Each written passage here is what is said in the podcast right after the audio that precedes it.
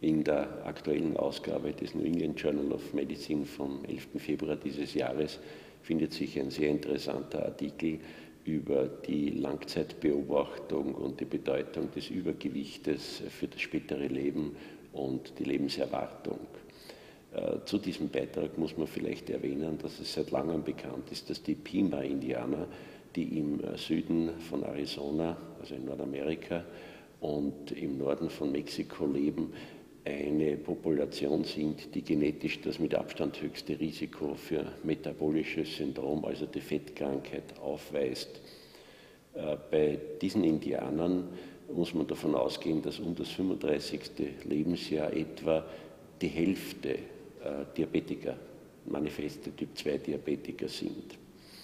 Äh, diese Studie hat nun versucht, in einem Langzeit-Follow-up von etwa 25 Jahren an äh, mehreren tausend äh, Teilnehmern, die in einem Reservat am Gila River südlich von Phoenix äh, wohnen, zu untersuchen, welchen Einfluss Blutdruck, Cholesterin, Übergewicht und pathologische Glukosetoleranz auf die Lebenserwartung haben.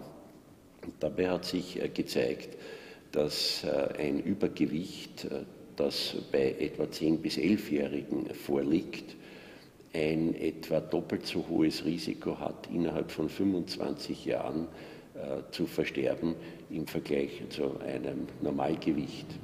Darüber hinaus ist äh, bei dieser Studie herausgekommen, äh, dass äh, eine Korrelation auch zur pathologischen Glukosetoleranz besteht, die allerdings nicht so stark ausgeprägt ist. Hier ist äh, nur die Todesrate etwa um 75 Prozent gesteigert.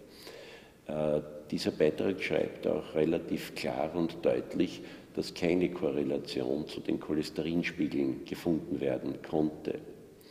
Äh, dazu muss man allerdings einschränkend sagen, dass bekannt ist, dass bei metabolischem Syndrom das Gesamtcholesterin keine Rolle spielt und außerdem äh, die Bima-Indianer genetisch eine Population sind, die praktisch keine familiäre Hypercholesterinämie aufweist, dafür eben dieses metabolische Syndrom. Äh, ein wesentlicher Punkt ist, dass die, der Blutdruck zum Einschluss in der Studie, also etwa um das 10., 11. Lebensjahr, keinen entscheidenden Einfluss gehabt hat auf die Ereignisse. Also nur das Übergewicht und nur die pathologische Glukosetoleranz in dieser Reihenfolge. Was kann man daraus schließen? Äh, die Studie hat mehrere Nachteile. Sie hat die Lebenserwartung, die Ereignisse gezählt. Sie hat sehr früh, schon in den frühen 50ern begonnen und im Schnitt etwa 25 Jahre die Leute monitiert. Sie hat aber zum Beispiel kein HDL-Cholesterin gemessen. Wir wissen, dass beim metabolischen Syndrom das HDL-Cholesterin sehr niedrig ist und äh, eine Korrelation der Ereignisse zu einem erniedrigten HDL-Cholesterin wäre sehr wesentlich gewesen. Äh, die später involvierten Pima-Indianer in den letzten eineinhalb Jahrzehnten, äh, die eine HDL-Messung hatten, bei denen ist eine solche Korrelation sehr deutlich herausgekommen. Ein anderer Punkt dieser Studie ist sehr spezifisch und für andere Teile der Welt wohl kaum umzulegen. Er zeigt die katastrophalen sozialen und äh, ökonomischen Bedingungen dieser Indianer auf. Das heißt, äh, die leben in einer Art Reservat mit einer sehr hohen Rate an Alkoholismus, äh, Suizid, äh, Rauschgift und sonstige.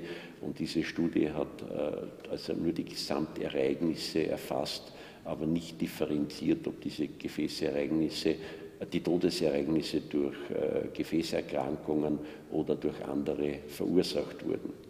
Ganz wesentlich an dieser Studie, und das ist das erste, äh, das bei metabolischem Syndrom belegt wurde, ist, dass ein statistisch etwa zehnjähriger Jugendlicher, der übergewichtig ist, ein Vierteljahrhundert später auch wieder in derselben Risikogruppe übergewichtig ist mit gestörter Glukosetoleranz und äh, darüber hinaus eine zumindest 50 bis 100-prozentig höhere Wahrscheinlichkeit hat, an einem Diabetes zu erkranken, beziehungsweise sogar zu versterben, wobei eben diese Raten in den USA bei den Pima-Indianern sehr hoch sind und vor allem im Vergleich zu einer anderen genetisch weniger gefährdeten Population, wie zum Beispiel dem Europäer, also dem Kaukasier, deutlich früher auftreten.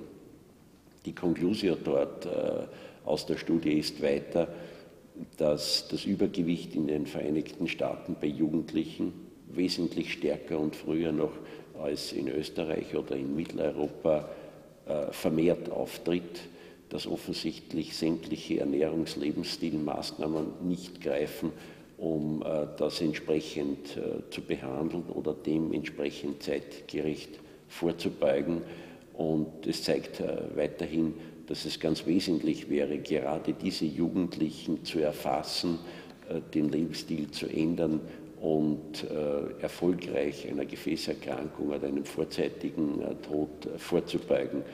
Wie das allerdings funktionieren soll, bleibt äh, weiterhin offen, da trotz sämtlicher Bemühungen in Europa oder auch in den Vereinigten Staaten früh zu diagnostizieren, zu erfassen, zu intervenieren, eigentlich fehlschlagen.